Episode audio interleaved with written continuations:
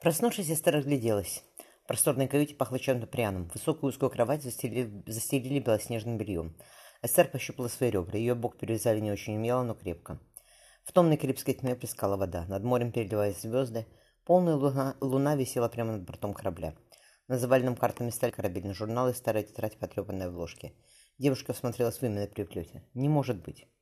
«Я тебе опиум отдал», — раздался ворчливый голос с порога. Ворон держал свечу одной рукой, вторая висела на тряпке.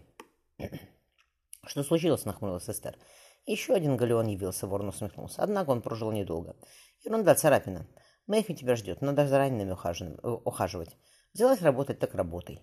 Поставив на стол под медный подсвечник, он устало опустился в кресло. «Да Плимута я тебя не выгоню», — сообщил капитан. «Некуда выгонять. В Англии получишь расчет, и чтобы духу твоего на корабле не было». «Хорошо». Эстер попыталась застегнуть свой конзол. Похолодевшие пальцы отказывались слушаться. «Спасибо», — невесело рассмеявшись, Ворон достал из рундука недопитую бутылку. «В прошлый раз, когда мне кто-то заслонил своим телом, это плохо закончилось. Надеюсь, сейчас такого не случится». «Кто это был?» — тихо спросила девушка. «Неважно», — ответил капитан. «Иди к себе». «Мне на рассвете вахту стоять. Я поспать, поспать хотел». «А Мэхью?» — настоял у двери. «Знает?» Никто ничего не знает и не узнает. Очинив перо, он принялся заполнять корабельный журнал. Пламя свечи золотило его каштановые, слегка посидевшие волосы. Эстер неслышно выскользнула из каюты. «Как вам спалось в капитанской каюте, мистер Кардоза?» – поинтересовался хирург. «Прекрасно», – сидит, ответил Эстер, меня повез к моряку с ампутированными пальцами. Матрос поморщился. «Три десятка плаваешь, три десятка лет плаваешь, и капитан тебя на порог не пускает. Но стоит появиться некому мистеру Эдуарду, у которого молоко на губах не обсохло». Эстер нахмурилась, осматривая кисть. Капитан лишь дал мне опиум. Я четыре пальца потерял, а вас опиума не допросишься, проворчал раненый. Однако всяким мальчишкам за красивые глаза раздают, чтобы слезы их не портили. Тихо, прикрикнул Мэйхью. У нас опиум казенный, а у капитана личный. Кому он хочет, тому не, этому тому и отпускает. Ты же не жалуешься, что тебя с капитаном за один стол не сажают. «Видно, кому он хочет-то», — пробормотал моряк спину хирургу. Кардоза и Мехи вышли, в лазарете повисло молчание. Вдруг кто-то смешливо сказал, «Не было у них ничего, капитан и баб на корабле никогда не трогает, хоть нам и не запрещает». «Оставь, Джейсон, тебе какая разница, что капитан на берегу делает? Он же не лезет тебе в постель». «Он таким раньше не занимался, я его давно знаю», — не успокаивался моряк. «Мистер Эдуард и вправду хорошенький, словно девчонка», — задумчиво сказал кто-то. Раненые расхохотались, переглядываясь. «Еще один». Джейсон повернулся к стене.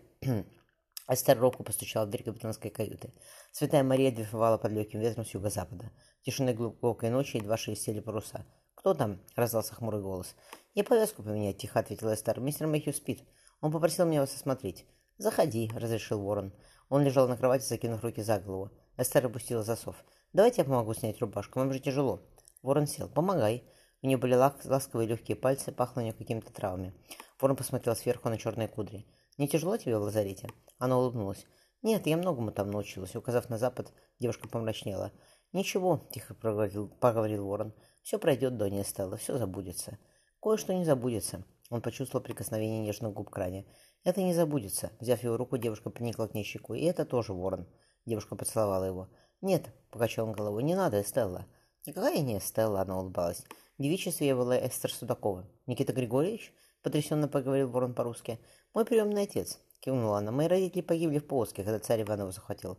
Мне тогда и трех лет не исполнилось. Меня спас боярин Федор, я только имя его помню. Отец мне рассказывал про тебя, Степан Воронцов. Марфу Федоровну я тоже помню. Мы виделись, когда она бежала из Стамбула. Иди сюда, он привлек девушку к себе. Почему ты мне раньше не сказал, Эстер? Я не знала, удивилась она. Англичанин, англичанин. Но потом я видела твою тетрадь, она кивнула на стол. Дневник я пишу по-русски, Степан рассмеялся. Теперь ничего не утаишь. А что бы ты хотел утаить? Черные длинные ресницы заколебались. «Разные вещи», — буркнул Рон, стараясь не смотреть на нее. «Значит, не таи?» Эстер погладила по щеке. «Потому что я пришла к тебе и уходить никуда не собираюсь». «Ты меня два раза, ты меня два раза младше», — вдохнул Ворон. «Я думаю, зачем я тебе такой? Мне почти пять десятков лет. У меня разные дела на за спиной, и не только хорошие. Показать зачем?» Она положила голову на грудь. Я и сам понял. Ворон ласково потянул к себе. Эстер шепнула. «Все, что ты хочешь, Ворон.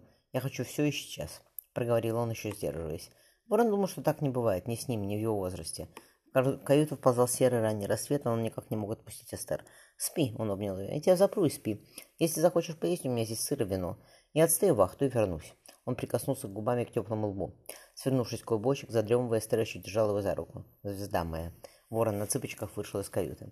За завтраком, расправившись с солониной, он сказал первому помощнику. «Мистер Гринвиль, подготовьте шлюпку, пожалуйста. Не забудьте порох, припасы и оружие.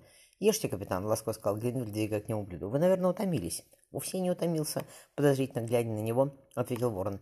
«Идите в Плимут, и я отправлюсь, отправлюсь кое-куда по делам. По дороге ни во что не ввязывайтесь. У нас полная трюма добычи».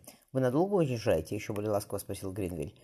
Капитан, покраснев, что-то пробормотал. «А!» — многозначительно поднял бровь помощник. «Доброе утро, господа!» Мэхи уселся за стол. «Приятного аппетита!» «Мистера Кардоза никто не видел?» «Вечером повез вас, пошел вас перевязывать, и не вернулся. Я волнуюсь».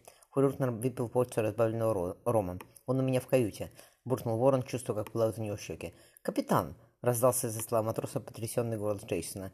«Тебе старина вроде пальца оторвала, а не глаза повредила. Все давно все поняли, один ты ничего не увидел», — сказал кто-то. Ворон услышал хохот. «Жаль». — заключил размазал разламывая галету. «Эдуарда способный юноша. Передайте ему, чтобы не бросал медицину, то есть ей». Хирург улыбнулся. «Мерзавцы», — сочно сказал ворон, отправляясь стоять свою вахту.